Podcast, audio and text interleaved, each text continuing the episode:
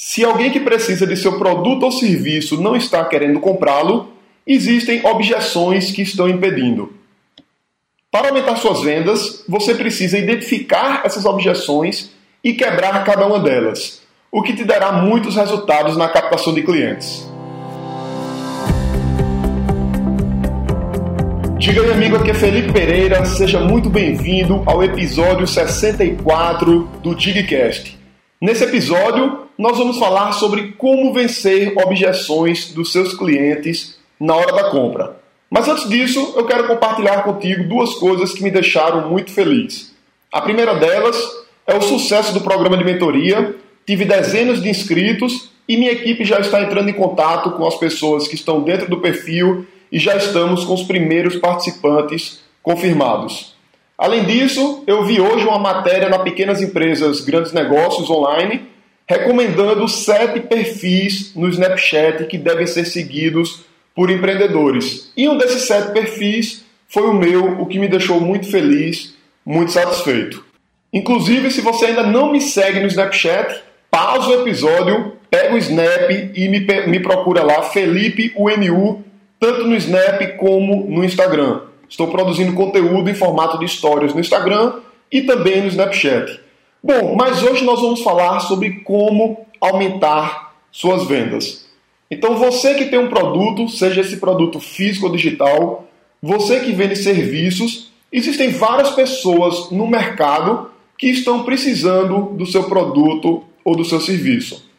E quando alguém precisa do que você tem a oferecer e não compra aquilo que você está vendendo, existem objeções que estão impedindo. Então, sempre que você tem um produto ou serviço que resolve um problema, alguém tem aquele problema e não está comprando o teu produto ou serviço, você precisa identificar o que é que está acontecendo que está impedindo que ela compre. Então, basicamente, você vai mapear as objeções para que você possa quebrá-las. No meu treinamento Internet que Vende, eu ensino as 10 principais objeções que existem nos mercados. Mas aqui nesse episódio eu vou te dar quatro exemplos que vão ficar bastante claros. Exemplo número 1. Um, Imagina que você vende imóveis, você é um corretor e alguém que precisa do imóvel não está querendo comprar. Então pode ser que ele não esteja querendo comprar porque o imóvel ele acredita que aquela área é violenta. Ou ele acha que o imóvel não é adequado para a família dele. Ou ele acredita que aquele local é de difícil acesso.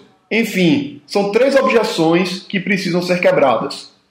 Exemplo número 2: você tem uma loja que está vendendo smartphones alguém precisa do smartphone e não comprou na tua loja. Ele pode acreditar que tem um outro modelo melhor do que aquele, ele pode acreditar que tem outra loja mais barata, ou ele pode acreditar que a assistência técnica daquela marca não é boa. Então são objeções que precisam ser quebradas. Exemplo número 3, você vende joias. E aí alguém vai lá comprar uma aliança e de repente desiste de comprar e foi pesquisar em outro local.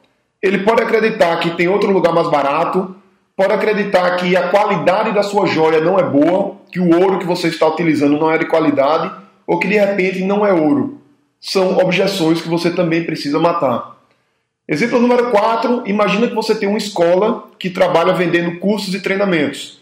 E alguém simplesmente precisa daquele curso, mas não comprou.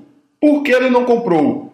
Pode ser que ele acredite que não funciona o curso, que não vai dar resultados, que o professor não sabe ensinar, enfim, todos esses elementos que eu falei agora nos quatro exemplos são objeções que você precisa mapear e precisa quebrar.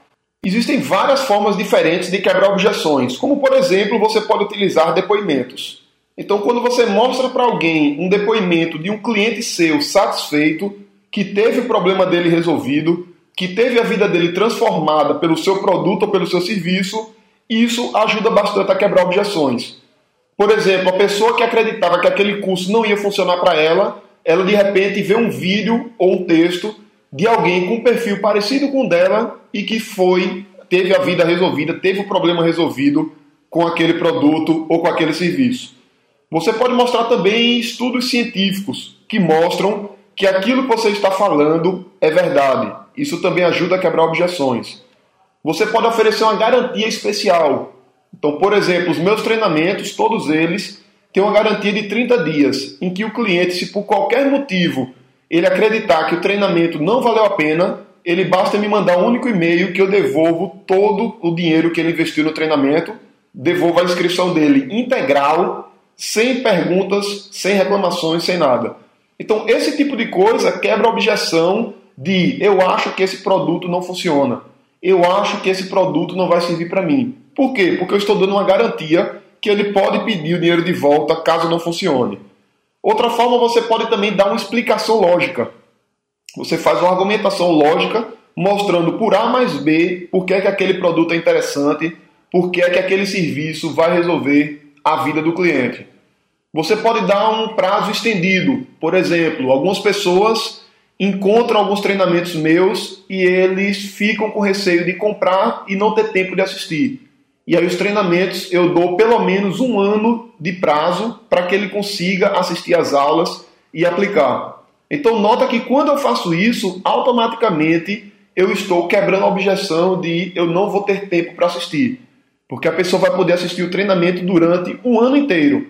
Sem falar que eu procuro deixar as aulas de modo bem objetivo, bem direto ao ponto, sem muita enrolação, para que as pessoas realmente consigam aproveitar ao máximo o tempo delas. Então, basicamente, o processo de objeções é uma coisa imprescindível para você conseguir aumentar suas vendas, porque a partir da identificação das objeções é que você vai saber o que é que está fazendo as pessoas não comprarem e fazendo esse mapeamento você consegue usar artifícios para quebrar cada uma das objeções.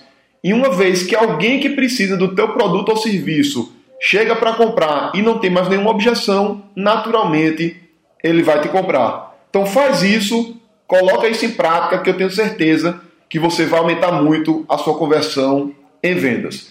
Então é isso que eu tinha para trabalhar no episódio de hoje. Um grande abraço e até sexta-feira, quando nós teremos um convidado, Cleiton Barbosa, mostrando uma lição dada por Jovem Nerd, Murilo Gun e Érico Rocha. Um grande abraço e até lá!